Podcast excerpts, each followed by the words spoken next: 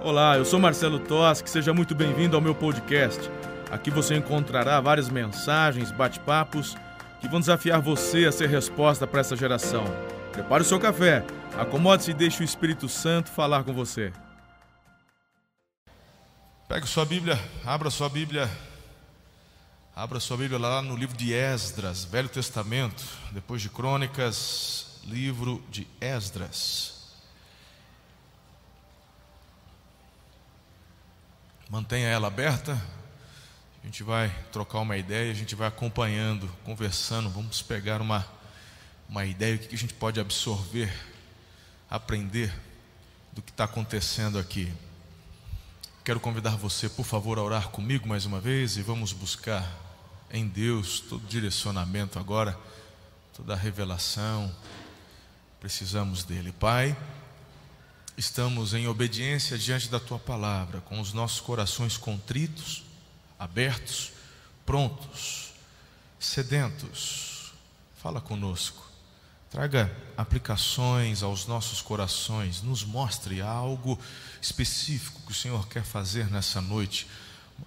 Que venha sobre nós a palavra rema, venha sobre nós a palavra profética, a palavra do conhecimento, tudo aquilo que o Senhor quer fazer, faça, por favor.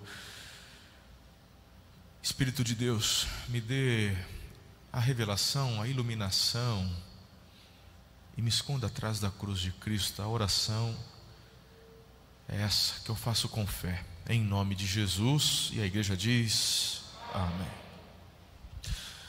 Vamos começar aqui no capítulo 1. Eu vou parafrasear bastante coisa. E vou lendo alguns versículos aqui com vocês, ok? Então, o contexto rápido e objetivo: o povo de Deus que já há muitos anos estavam exilados na Babilônia e o império da Babilônia. Já Nabucodonosor já tinha morrido e agora vem Ciro e o reinado da Pérsia. Então começa assim o texto no capítulo 1, verso 1, no primeiro ano do reinado de Ciro, rei da Pérsia a fim de que se cumprisse a palavra do Senhor falada por Jeremias. O Senhor despertou o coração de Ciro, rei da Pérsia, para redigir uma proclamação e divulgá-la em todo o seu reino, nestes termos. E é muito bacana ver o início daquilo que Ciro decreta.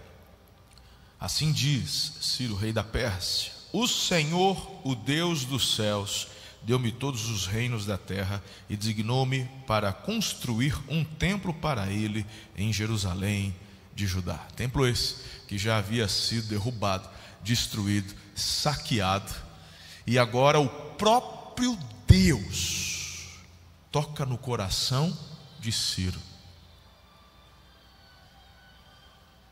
Estava ah, já até empolgando aqui no violino.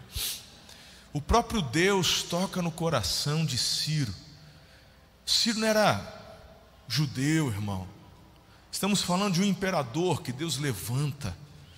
E ele mesmo diz: Ele me designou, Senhor, porque me deu todos os reinos. E esse império agora, na época, era um império mundial na época, a Pérsia vindo com toda a força.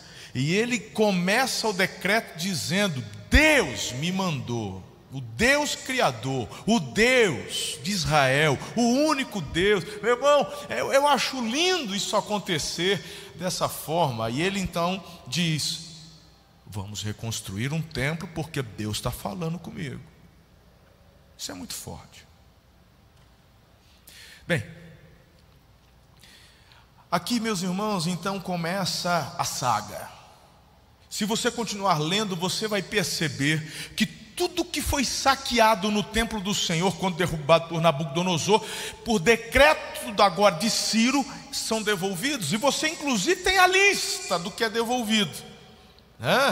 E ali no verso 9 fala: são 30 tigelas de ouro, são mil tigelas de prata, 29 panelas de prata, bacias de ouro, e aí vai, irmão. A, a lista é uma lista bacana.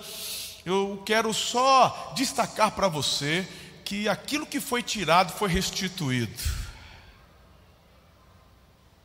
E nós sabemos o porquê também foi tirado. Porque quando retirado foi, destruído o templo foi, a gente sabe que a proteção de Deus foi retirada pelo próprio Deus, ele retira por conta de desobediência do povo. Gostei muito da ministração do Vidu agora na hora do dízimo. O teu dízimo não é semente. Você devolve. Dízimo é proteção. A oferta é semente, que gera multiplicação. Então a gente percebe, queridos, que muitas vezes estamos vivendo aquém do que poderíamos viver, justamente por estarmos desobedecendo. O templo de Deus foi saqueado. Agora, diga-me, Deus não se importa? Se ele não se importasse, não mandava Ciro fazer outro. São algumas coisas que eu fico parando para pensar, até por conta de falácias de muitas pessoas. Inclusive agora nesse tempo de pandemia, é incrível como estão tentando colocar na cabeça das pessoas, principalmente da igreja, de que estar na igreja não é importante. Estar no templo é importante. Ao ponto de um ministro do Supremo falar assim: ora, que coisa, que se ora em qualquer lugar, faça suas orações em casa. Me impressiona que o mesmo Ministro que proferiu, uma vez deu bronca numa advogada, porque a advogada não se dirigiu aos tais como excelência, mas como a você. Então, é impressionante que para os seus ritos jurídicos faz questão da liturgia, mas com relação à igreja você quer interferir e quer dizer como vamos adorar ou não a Deus? Eu quero te dizer, querido, que o Senhor é aquele que nos ensina como devemos adorá-lo, buscá-lo. De fato, diga assim: Eu sou o templo. Você e eu somos o templo, o templo do Espírito Santo. O Senhor habita em nós. Fato, verdade, não se discute. Mas o ajuntamento, a reunião, o congraçamento, o estarmos juntos, o conceito de família da fé, tudo isso foi instituído pelo próprio Deus.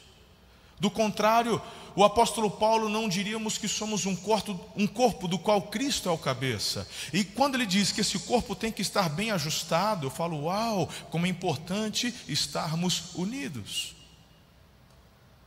Ninguém tem todos os dons, porque através da unidade da igreja, os dons são exercidos e naquilo que é minha deficiência você me supre e vice-versa. Diga amém. Eu percebo então que o povo de Israel é tirado, são exilados, seus líderes, seus jovens, mas o Senhor é aquele que não permite que uma disciplina dure para sempre, porque a disciplina ela tem um caráter corretivo. Tem começo, meio e fim. Uma disciplina não deve e não pode durar para sempre. Então a gente percebe aqui o favor de Deus, e através inclusive da boca dos profetas, que haveria sim um dia onde eles iriam retornar. Me impressiona inclusive quando eles lá na Babilônia choravam nas margens do rio e, e, falavam do desejo de que queriam voltar. E eu imagino, meu irmão, eles clamando a Deus, pedindo a cabeça de Nabucodonosor, e Deus falava, Jeremias, acho que 28, 27, 29, 28, uma coisa assim: ore pela prosperidade da Babilônia, porque ela estando bem, vocês estarão bem é melhor ela prosperar e vocês prosperarão com ela, com ela, porque você só retorna quando eu decidir que você deve retornar. Aqui então em Esdras encontramos um momento onde a primeira turma tem autorização da parte de Deus para retornarem e com uma missão. E a missão era a reconstrução do templo. Se você olhar ali no capítulo 2, o verso 64, a totalidade dos que voltaram do exílio atingiu um número de 42.360 homens. Homens, fora as famílias, esposas, filhos, e aqui ainda tem a relação dos servos, 7.337 servos e servas, cantores, cantoras, cavalos, e aqui tem uma pequena relação. E olha que lindo. Quando chegaram ao templo do Senhor em Jerusalém, perceba o local onde era o templo, porque o templo havia sido derrubado. Alguns dos chefes das famílias deram ofertas voluntárias para a reconstrução do templo de Deus no seu antigo local. E aí, meu irmão, uma oferta boa, foram 500 quilos de ouro, 3 toneladas de prata, 100 vestes sacerdotais. Bem, começa então o capítulo 3. E no capítulo 3, a gente vê então quando o trabalho vai tomando aqui, o, o, vai tendo seu início. Olha só o versículo 6: a partir do primeiro dia do sétimo mês, começaram a oferecer holocaustos ao Senhor, embora ainda não havia sido lançados os alicerces do templo. Então perceba o que é mais importante: o templo ou a adoração? Então perceba que o mais importante é a adoração, é a tua vida no altar. Tem templo? Não tem. Tem alicerce? Não tem, mas tem que ter adoração. Porque um templo lindo, bonito, sem a essência da adoração não serve para nada. Por isso que Deus permitiu que fosse destruído. Porque Deus não tem apego a templo, irmão. O que o Senhor quer é o nosso coração. Percebe? Está começando já. Hum? Então, a adoração vai tomando conta. E ali, a partir do versículo 7, a gente vê o início. No segundo mês do segundo ano, depois de chegarem ao templo de Deus em Jerusalém, Zorobabel, filho de Sealtiel, Jesua, filho de Josadac, e o restante dos seus irmãos, os sacerdotes, os levitas e todos os que tinham voltado do cativeiro para Jerusalém, começaram o trabalho. Ó, quanto tempo depois, irmão. Porque, olha aqui para mim, tem que haver planejamento, tem que haver estruturação. As coisas do Senhor não são feitas de qualquer forma. Eles chegam com um propósito, mas não vêm com afobação, eles vão aguardando, mesmo tendo já os recursos, o decreto e o favor de Ciro chegaram, aguardaram para começar de uma forma séria, consolidada, para que não houvesse interrupções. Quem está comigo até aqui? Então a gente vê que a construção do templo se tem início.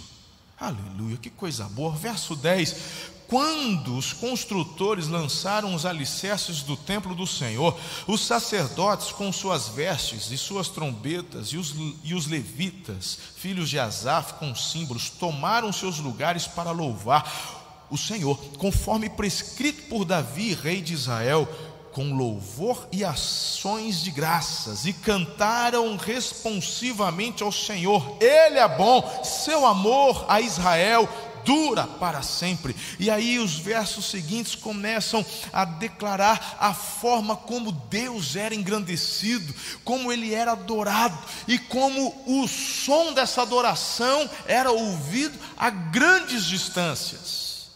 E aí, olha que interessante, porque a antiga geração que conhecia o templo anterior, alguns velhinhos, eu acho que não, não apenas alguns, muitos, porque dizem que aqueles que conheciam o templo anterior começaram a chorar e já não se conseguia distinguir a adoração daqueles que estavam celebrando o início e do choro daqueles que tinham saudade do que perderam. E meu irmão, foi uma mistura, uma mescla. Tinha, perdemos, mas o Senhor está restituindo, meu irmão. É o o reteté, aleluia, foi adoração, coisa linda. E tudo isso enquanto os pedreiros, os engenheiros e o povo contratado começava a lançar os alicerces. Era o início. Se tem início a grandes obras e projetos de Deus em nossa vida, quando nosso coração já está voltado à adoração. Quando esse projeto vai tomando forma, tem que haver atos proféticos, onde você marca estes momentos. Tem gente que não entende, tem gente que perde oportunidades porque não entende conceitos espirituais. Tem líderes que deixam de romper em casa, no trabalho, nos estudos, porque não colocam em prática esse tipo de coisa. Você precisa, querido, querida, entender que o Espírito de Deus te leva a fazer atos proféticos de adoração, de engrandecimento. Momentos, ocasiões específicas. Quando eles chegaram, quando eles chegaram em Israel, o que, que aconteceu? Imagine você, eles lá com as mulas, cavalos, os servos, acampamento, estão chegando. O que, que eles fazem? Qual que é o primeiro ato deles quando eles chegam? Diz para mim. O quê? Eu já li, irmão. O que, que fizeram? Não lembram? Levantaram uma oferta, oferta voluntária. Não foi o sacerdote que pediu, mas é o conceito dentro deles que já é enraizado desde criança é um novo tempo, é um novo momento, é uma nova oportunidade. Deus está startando algo novo e uma oferta voluntária foi levantada. E nessa oferta, já só de cara, de ouro foram 500 quilos, de, de prata bateu tonelada. Talvez você poderia dizer, rapaz, eu estou chegando aqui, depois de anos, eu mesmo nasci lá, estou retornando, estou vindo, pra, novo para mim é Jerusalém, porque eu nasci na Babilônia. Logo que os meus pais chegar, eu, e, e, até entender como é que funciona a economia, meu irmão, eles, eles tinham um conceito muito forte dentro deles, que atos proféticos são necessários. A oferta é um ato profético, a adoração é um ato profético. Eu não tenho templo, mas eu estou adorando, eu estou sacrificando. Só os alicerces, é o primeiro dia dos pedreiros, mas o louvor se ouvia à distância e o pranto do saudosismo se misturava em meio aos louvores. Era um ato profético. Eu confesso a vocês, eu vou falar a verdade. Quando Deus me deu essa mensagem agora, eu falei, nem eu estou entendendo onde o senhor quer chegar com isso hoje. Mas eu só tenho uma convicção que eu tinha que pregar dentro desse texto de Extras. Então eu vou falar a verdade para você. Faz o seguinte: vai perguntando para o Espírito Santo o que, que ele quer aplicar na tua vida, irmão. Porque eu estou perguntando o que, que ele quer aplicar na minha. Algumas coisas eu já estou entendendo. Mas tem algumas coisas específicas eu percebo, eu creio que é rima e que é de forma profética para algumas pessoas, para alguns líderes hoje aqui e para você que também me assiste. Eu sei que Deus quer nos conduzir, nos levar a um lugar mais alto. Eu me lembro quando chegamos aqui, estava relembrando esse, esse feito com o pastor Enoque de Londrina, que veio nos visitar aqui na terça-feira. Pastor Lucas estava junto, não sei se acho que o Giovanni, o Biju estava junto com a gente. Ele tinha uma, veio com uma equipe pastoral para conhecer nossa igreja e, enfim.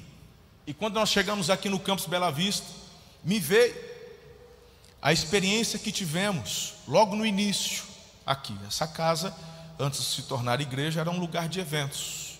Não é verdade? Casamentos eram feitos, festas, e ultimamente, principalmente a, a tal das raves, era dois, três, quatro, cinco dias do povo invernando, cachaça, droga, prostituição, e era isso que acontecia. O relato que eu tenho é que amanhecia no estacionamento, era mulherada largada como alcoólico, diz que o trem era feio, era o trem do cão. De repente, onde imperava as trevas, uma igreja se levanta. Agora olha só. Quem está comigo desde o início sabe o que aconteceu, mas tem muita gente nova, vale a pena relembrar. E me vem muito forte isso, sobre atos proféticos, porque o Senhor me fez relembrar isso com o pastor Enoque. Na primeira semana que aqui chegamos, Fizeram macumba na porta da igreja, aí lá no portão, lá fora e tal. E naquela semana, impressionante, teve um acidente, morreu um ou morreu dois. Quem tem memória melhor que a minha me ajuda a lembrar. Foi isso aí, bateu, bateu de frente. Acho que morreram dois. Acho que no, na mesma semana o outro bateram de novo por ali, acho que morreu mais um, um jovem. Na semana seguinte, o outro saindo do pesqueiro sobe aqui. O cara errou o pontilhão. Passou de lá do pontilhão, foi para o hospital, não sei se morreu, era um senhor. E eu estava no portão quando. Isso, meu irmão, quando isso aconteceu. E eu andando ali pelo portão, o Espírito Santo falou assim: Até quando você vai demorar? Você vai esperar? Para tomar, fazer um posicionamento, um ato profético. Irmão, já tinha orado. Ali onde tem aquela pedra fundamental, fizemos ali um ato profético também. Tem uma Bíblia, ali a gente colocou o óleo, né? Aquela pedra ali, tem. Fizemos. Mas o Espírito Santo falou: tem que fazer Há uma grande batalha que tem que ser travada. Aí peguei alguns pastores, fizemos uns atos proféticos aí que Deus mandou doidor. Eu, eu não vou falar porque isso não é doutrina, senão vocês vão querer fazer e cada um tem que fazer o que o Espírito Santo manda fazer. Mas eu lembro que a gente pegou uma equipe de intercessão, o pastor Giovanni estava comigo nessa, e a gente foi rodeando, meu irmão, essa cerca toda, e, e vai, e ora, e, e meu irmão. Lembra disso, Giovanni? Você estava junto. Aí o Espírito Santo falou assim: mais. Me lembro que era carnaval, me lembro até de quem estava cantando, era uma sexta-feira à noite, chovendo. Espírito Santo de novo, aquela parte onde é a ala das crianças, onde é os adolescentes, tinha um barracão velho, que era negócio de cavalo, aquele celeiro velho, tudo, meu irmão.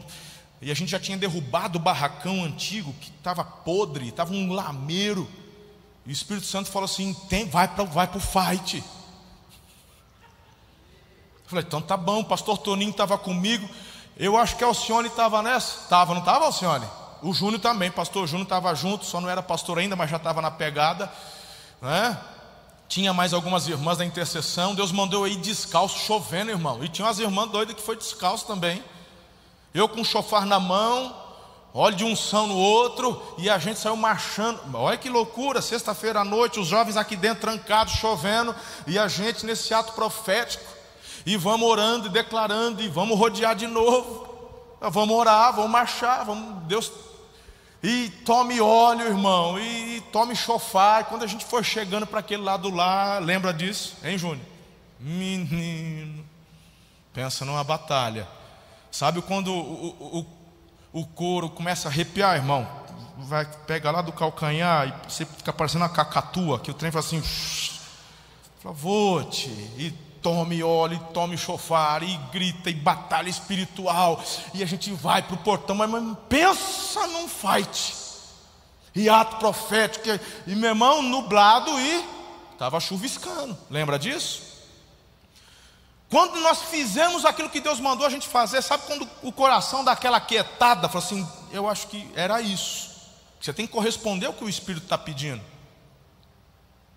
Aí nós estávamos todos ali no portão e tem uma grande paineira. Vocês já viram aquela paineira do lado? Coisa linda, né? De repente, lembra, Júnior? Em cima da paineira, a nuvem abre. Imagine chuviscando, nublado, tudo daquele jeito, e em cima da paineira abre assim, ó. E aquele foco de luz, mas a luz, a luz que vinha da, da, da lua, acima das nuvens, iluminando a paineira. Hora que eu olhei, falei assim: Cara, vocês estão vendo o que eu estou vendo? E nessa hora estava todo mundo olhando. Cai a primeira, meu irmão, eu vou falar, se você quiser duvidar, você duvida mas teu pastor é homem que só tem uma palavra, é a verdade. Uma bola de fogo do meio daquelas nuvens desce pelo meio e desaparece no meio. Olha, eu falei, seis, na hora que eu, falar, eu ia falar, seis viram, vem a segunda. Meu irmão, quando vem a segunda bola, meu irmão, quando a gente olha, já está todo mundo no chão. Já está todo mundo gritando, já está todo mundo. Já estava tomado. E agora uma manifestação do favor de Deus, é algo assim tão sobrenatural. Isso tem anos, irmãos, mas parece que foi hoje. E estava relembrando essa semana. E é impressionante, filhos. E naquele momento Deus me trouxe apontamento. Esse lugar será lugar cura, libertação. Esse lugar será lugar da manifestação do favor de Deus.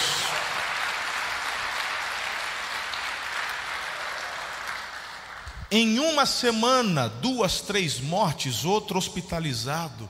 E depois do ato profético, eu não conheci, não me lembro de nenhum outro acidente que tenha acontecido. Às vezes Deus está mandando você se levantar na tua casa. Tem gente que só faz aquilo que você está esperando só o pastor dar o comando. Fizemos um ato profético ano passado dos umbrais, mas existem batalhas suas, não só de proteção, mas batalhas de conquista.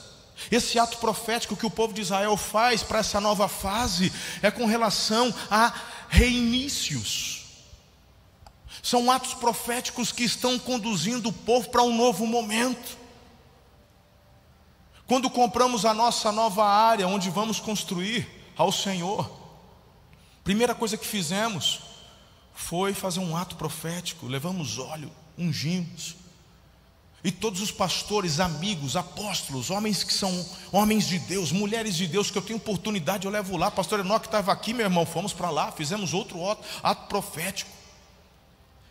E tem gravado de pastor Carlito, pastor Eibiúber, pastor JB, bispo JB Carvalho, Marcelo Jamal, acho que Luciano Subirá, acho que ele também, o Judá Bertelli, um dia fizemos um reteté num sábado à tarde, lembra disso, Lezé? Vamos lá, foi pastor, imagine Judá Bertelli a gente fazendo ato profético, lá virou um negócio. Nós temos plena convicção do que Deus vai fazer naquele lugar. Um lugar, querido, que vai ser um ponto de avivamento para as nações. As pessoas virão para cá. Não, a gente não quer apenas construir um templo, meu irmão. Não, não, não. A, a, questão é, é, é uma, Deus está nos dando uma visão de construirmos um lugar que vai ser legado para as futuras gerações até Jesus voltar. Queridos, olha, nós estamos, sabe, construindo alicerces fortes, profundos, para que os nossos filhos façam parte da maior colheita de todos os tempos. Eu já enxerguei com os meus olhos da fé.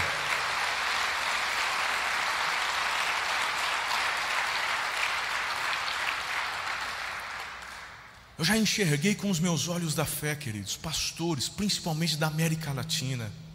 Teremos ali lugares, alojamentos, onde eles virão, passarão um mês, três meses, um ano, farão cursos, serão preparados, serão instruídos para que esse avivamento tome conta, avance. Você faz parte disso comigo ou não? A adoração tomou conta do coração daquele povo. Agora, sabe o que chama a atenção? Te pergunto: quem mandou o povo voltar? Faz conta que você sabe. Fala, Deus. Deus. Não foram eles que escaparam, né, irmão? Lembra do Ciro? Quem que mandou, quem que deu ordem para a reconstrução do templo em Jerusalém? o, o rei Ciro. Quem que mandou o rei Ciro fazer isso? Deus. Lembra? Eu comecei a mensagem dizendo isso. Deus me mandou fazer. Então, é certo afirmar que todos eles estavam no centro da vontade de Deus? Sim ou não? Sim ou não? Se você olha para o capítulo 4, começa assim: oposição à obra. Aqui, queridos, eu vejo um ponto onde muitos crentes ficam frustradinhos, onde muitos crentes desistem, onde muitos crentes não prosperam, não avançam, porque diante da oposição eles têm uma, uma, uma ideia muito equivocada, muito errada, que se estão tendo dificuldade, se estão tendo problema, é porque Deus não está no negócio, então eu vou abandonar e vou deixar. Poxa vida, foi Deus que deu a palavra para Ciro, foi Ciro que deu a ordem para o povo voltar. O povo voltou em ato profético de adoração, levantaram em ato profético com uma oferta sobrenatural, deram início aos alicerces. Tem dinheiro, tem provisão, mas a oposição começa. Os inimigos se levantam. Agora eu quero te chamar a atenção, porque quando a oposição tem início, eu quero te mostrar como que é a estratégia do diabo. E eu acho que aqui eu vou poder ajudar muita gente hoje. Percebam, verso, capítulo 4, versículo 1: Quando os inimigos de Judá e de Benjamim souberam que os exilados estavam reconstruindo o templo do Senhor, o Deus de Israel, foram falar com Zorobabel. Quem é Zorobabel? O cara que está na liderança de tudo isso, é ele que está coordenando. Foram falar com ele e com os chefes das famílias. Vamos ajudá-los nessa obra. Porque, como vocês, nós buscamos o Deus de vocês e temos sacrificado a Ele. A gente veio ajudar vocês. E esse povo se aproxima, mas a Bíblia fala que eles eram quem? Adoradores, servos, servos do Deus vivo, eram aliados, inimigos, mas se apresentam com palavras doces, com juras de amor, com promessas. Eu estou contigo, você é maravilhoso. Eu vim para te ajudar, porque nós amamos a Jesus também. E fazemos todo todo caminho leva a Deus. A gente está junto nessa. Somos um povo só. Todo mundo é filho de Deus. E aí, pela falta de discernimento, falta de sabedoria, abre-se a brecha, porque é isso que o diabo faz desde que o mundo é mundo. Essa é a estratégia incansável de Satanás: infiltrar-se, disfarçando-se, para tentar enganar, se possível, até os eleitos de Deus. Vocês já me ouviram falar, não uma, não duas, não três, mas várias vezes. Eu não me iludo com multidão. Vocês já me ouviram falar aqui várias vezes, onde eu disse: Eu sei que nem todo mundo que está aqui é filho. Vocês já me ouviram falar várias vezes, onde eu afirmo: nem todo mundo que está aqui é aliado. Sei que tem muitos enviados que se oferecem para ajudar, mas estão esperando a oportunidade para serem oposição ao avanço do reino. Então perceba que nesse momento, qual é a palavra do líder? E ali no verso 3, contudo, Zorobabel e os demais chefes responderam: Não compete a vocês a reconstrução do templo do nosso Deus, somente nós. Ou seja, o que, que eu tenho declarado aqui tantas vezes, como acabei de fazer alusão há pouco, irmão. Não é incrédulo, não é pagão, não, é os, não são os de fora que irão determinar, determinar como iremos adorar, servir e sermos igreja. Não são eles mas nós, compete, compete a você, compete a mim, ouvir a voz do Espírito de Deus, buscarmos a palavra e a instrução do Senhor e fazermos desta forma com que o reino de Jesus avance sobre a face da terra.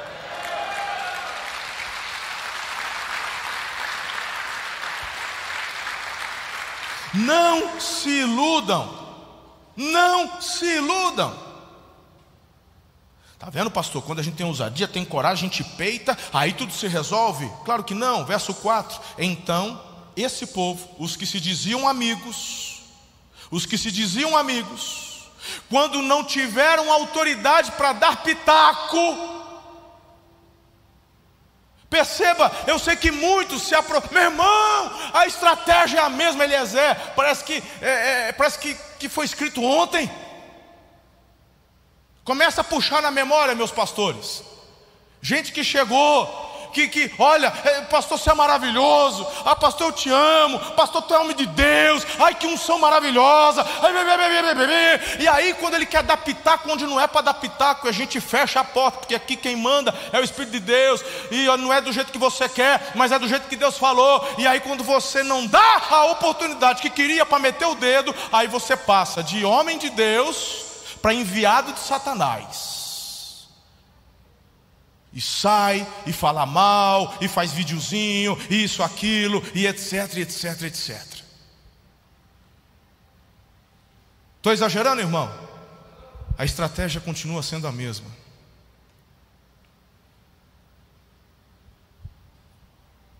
Esse povo, essa gente, da região começou a desanimar o povo de Judá e a atemorizá-lo para que não continuasse a construção. Pagaram alguns funcionários para que se opusessem ao povo e frustrassem o seu plano, e fizeram isso durante todo o reinado de Ciro, até o reinado de Dario, rei da Pérsia. Foram vários anos, porque, meu irmão, o dia que você for comigo para Jerusalém, diga: Eu vou, pastor. Eu recebo. Quando você for comigo para Jerusalém, você vai ver que uma construção daquela não se dava em um, dez, cem anos, eram muitos anos. É, é big, irmão. Passa Ciro, passa, passa rei, morre rei, entra rei, e ainda continuava. E perceba, a oposição não parava.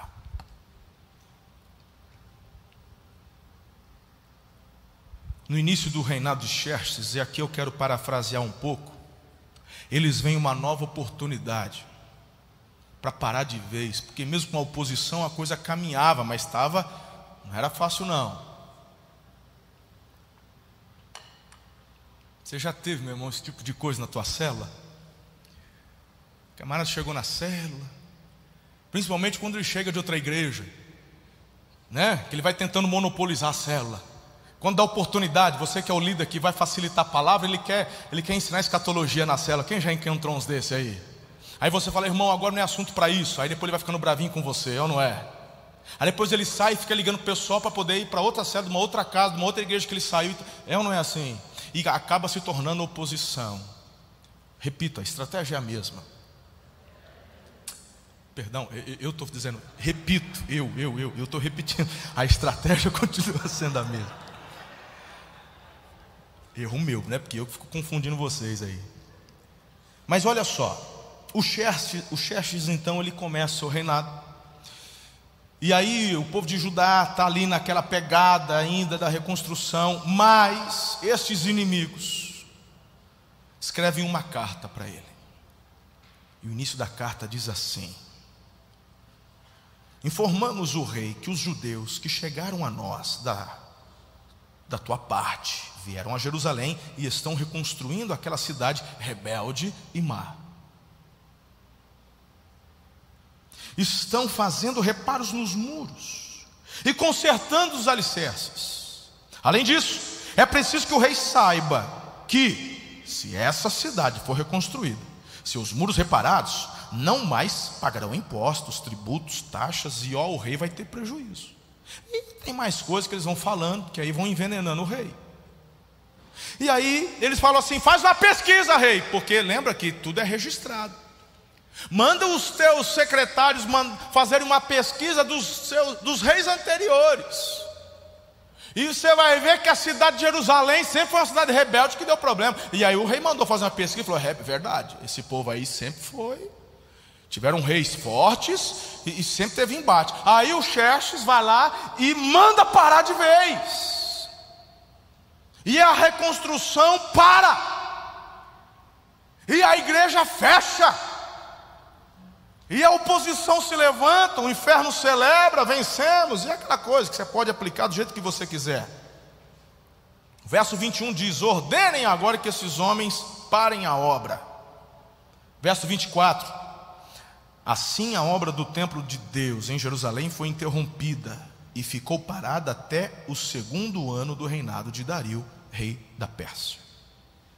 E aí, meu irmão, olha para mim, o que você vai fazer? É o rei, ué.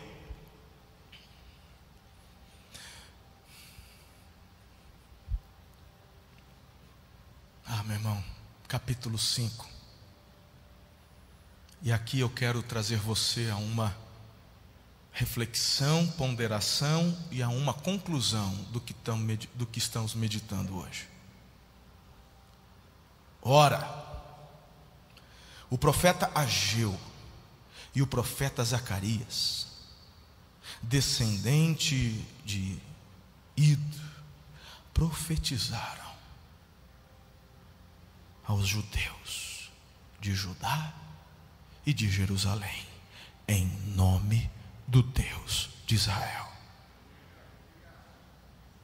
Ageu e Zacarias profetizaram em nome do Senhor.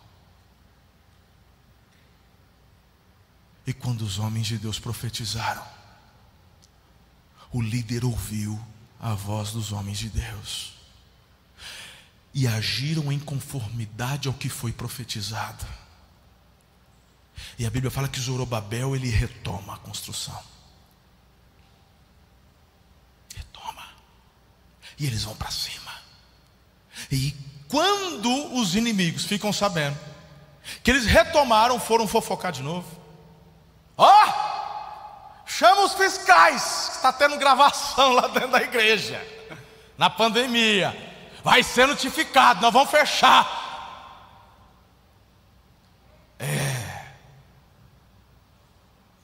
E são os amiguinhos que estão aqui dentro. Mas quando, meus irmãos, quando profetizamos vida, salvação, libertação, quando aquilo que estamos fazendo é por orientação do que Deus já mandou fazer, e perceba que aqui, se teve ou não teve, não sei, não sei, mas percebam que eles não profetizaram da parte do Senhor, tipo, veio a palavra, como muitas vezes acontecia, veio a palavra do Senhor a Ageu, Isaac, a gente não vê isso, a Bíblia fala, eles profetizaram em nome do Senhor, eles profetizaram sobre algo que Deus já havia dito, porque foi Deus quem mandou reconstruir, Deus já tinha movido o coração de Ciro, Deus já tinha dado o caminho, a forma, quando, como, então, sobre o que Deus havia mandado, eles profetizaram em nome do Senhor. E quando você profetiza em concordância com o que Deus já ordenou, meu irmão, não tem inferno que pode deter. Não tem.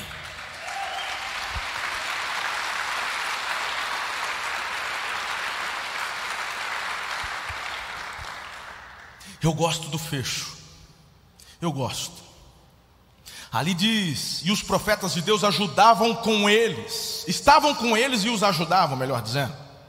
Verso 5: Mas os olhos do seu Deus estavam sobre os líderes dos judeus e eles não foram impedidos de trabalhar até que um relatório fosse enviado a Dario. Os fofoqueiros de novo, os que se dizem amiguinho, os que queriam ajudar, mas que na verdade veio da parte do inferno para impedir. E aí a palavra vai para Dario, para tentar parar aquilo que Deus estava fazendo. Mas aí olha que interessante, irmãos. Homens direcionados pelo Espírito de Deus enviam uma carta para o rei, escrevendo: Somos servos do Deus dos céus e da terra, e estamos reconstruindo o templo edificado há muitos anos, templo que foi construído e terminado por um grande rei de Israel. E aí ele fala, Nabucodonosor, tal, destruiu, verso 13: Contudo, no seu primeiro ano como rei da Babilônia, o rei Ciro emitiu um decreto ordenando a reconstrução. Foi ele que ordenou. E aí, meu irmão, olha só. Inclusive, sugerimos ao rei que faça uma pesquisa para ver que isso deve estar relatado aí em algum lugar. E não é que o rei fez. E ele achou um rolo lá, não sei aonde, irmão, né? E, e, e olha só no capítulo 6 agora, o rei Dario mandou fazer uma pesquisa nos arquivos, encontrou-se um rolo, verso 2, lá na cidadela de Ecbatana. Meu Deus, na província da Média. Mas como é que vai achar isso para praticamente uma agulha num palheiro? Mas quem está por trás de tudo isso? E aí ele, o rei, ele lê, e ali ele começa a ver tudo que foi decretado pelo Ciro, né?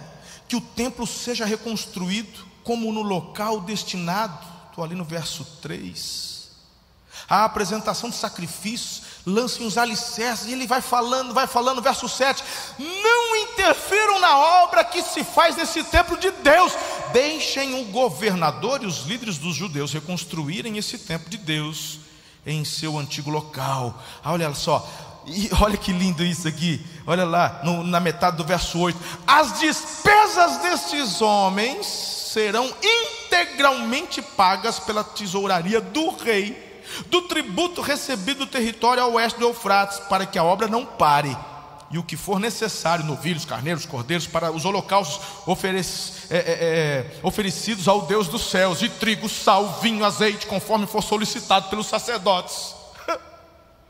E ele está lendo, imagina você, o rei Dario lendo, rapaz, olha só, verso 11: além disso, determino que se alguém alterar este decreto, atravessem-lhe o corpo com uma viga tirada de sua casa e deixem-no empalado. Sua casa transformada num monte de entulho. Meu Deus, a hora que o rei fala rapaz, vamos voltar com a reconstrução.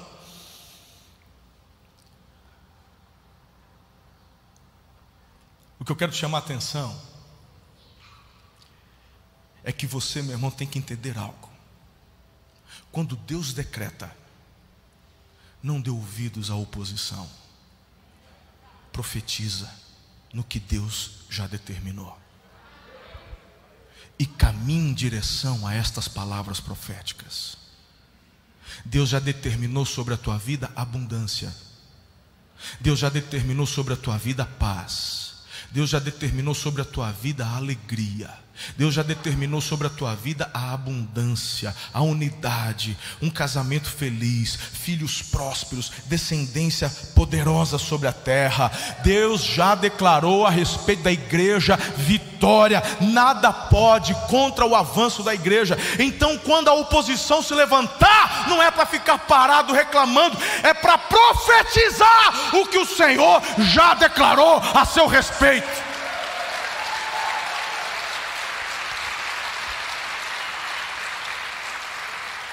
E o resultado, irmão, da oposição é que ela vai cair, e quando ela cair, vai ficar melhor do que quando ela começou a reclamar. Porque agora, irmão, até o holocausto para sacrificar eles tinham. Porque o que estava escrito, o rei mandou, vai fazer do jeito que Dario, do jeito que Ciro determinou e decretou. E aí a oposição tem que ficar quietinha tem que ficar olhando a vitória de Deus. Por isso que a Bíblia diz assim: contra os inimigos do Senhor, rir-se-á o Senhor. Você tem que entender isso. E é tão lindo, meu irmão, porque lá no versículo 14, 15, 14, final do 15, final do 14, início do 15, eles terminaram a reconstrução do templo conforme a ordem do Deus de Israel e os decretos de Ciro, Dario, Artaxerxes, reis da Pérsia. O templo foi construído no terceiro dia do mês de Adar, no sexto ano do reinado de Dario. O que Deus tem te mandado fazer? Você é um líder poderoso, uma líder poderosa o que Deus tem nos mandado fazer em nossa geração aqui no Brasil. O que Deus tem te mandado você fazer na tua casa, na tua família, entre o seu trabalho, lá no seu ambiente, o que, que Deus te mandou fazer. Quando a oposição se levantou lá no seu trabalho, e é claro, irmão, quando a oposição se levanta, a gente fala: puxa vida, quem é que gosta de oposição? Ninguém gosta de oposição. E às vezes o inimigo vai lançando a seta: é melhor você parar, senão vai te custar caro. E se você não se lembrar quem que te mandou, quem que te colocou naquele lugar, você vai se acovardar. E sabe qual vai ser o resultado disso? Não é que Deus vai te castigar, não é que Deus vai te mandar um raio, é que você vai perder a oportunidade de viver o melhor. Viverá com medo, acovardado. Quando Deus queria te colocar por cabeça e não por cauda. Faz sentido para você essa palavra? Eu quero terminar de uma forma profética. Coloque-se em pé.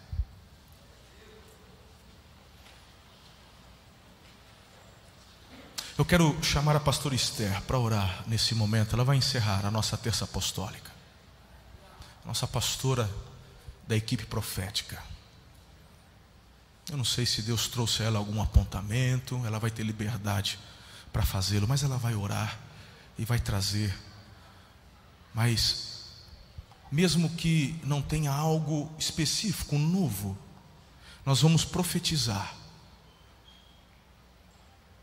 Vamos profetizar na palavra, sobre o que já foi declarado, sobre aquilo que Deus já tem, deseja e quer para cada um de nós, aquilo que sabemos que Ele quer que façamos. Temos muitos desafios. Quando eu olho para o tamanho daquilo que Deus quer realizar através das nossas vidas, eu temo e tremo. Porque eu sei bem quem sou, de onde vim, conheço minhas limitações. E eu falo, Senhor, só não me deixe errar. A igreja não é minha, é tua. Mas logo, logo você e eu enfrentaremos uma grande construção. Construção essa do qual Deus já nos deu palavra. Apontamentos têm chegado de todos os cantos. Deus tem movido o coração da nossa equipe profética, com, inclusive com relação ao nosso lugar, nosso espaço. Deus tem trazido palavras de que pessoas serão levantadas, usadas. Meu Deus, eu creio, já tomei posse. Mas essa palavra, queridos, vem para nos deixar cientes de duas coisas. Três. Primeiro, quem mandou foi Deus. Segundo, vai ter oposição. Terceiro, venceremos. Estamos juntos? Obrigado por ouvir. Se essa mensagem abençoou sua vida, compartilhe com um amigo. Ah, Aproveite e me acompanhe também nas redes sociais, arroba Marcelo Toschi. Até a próxima!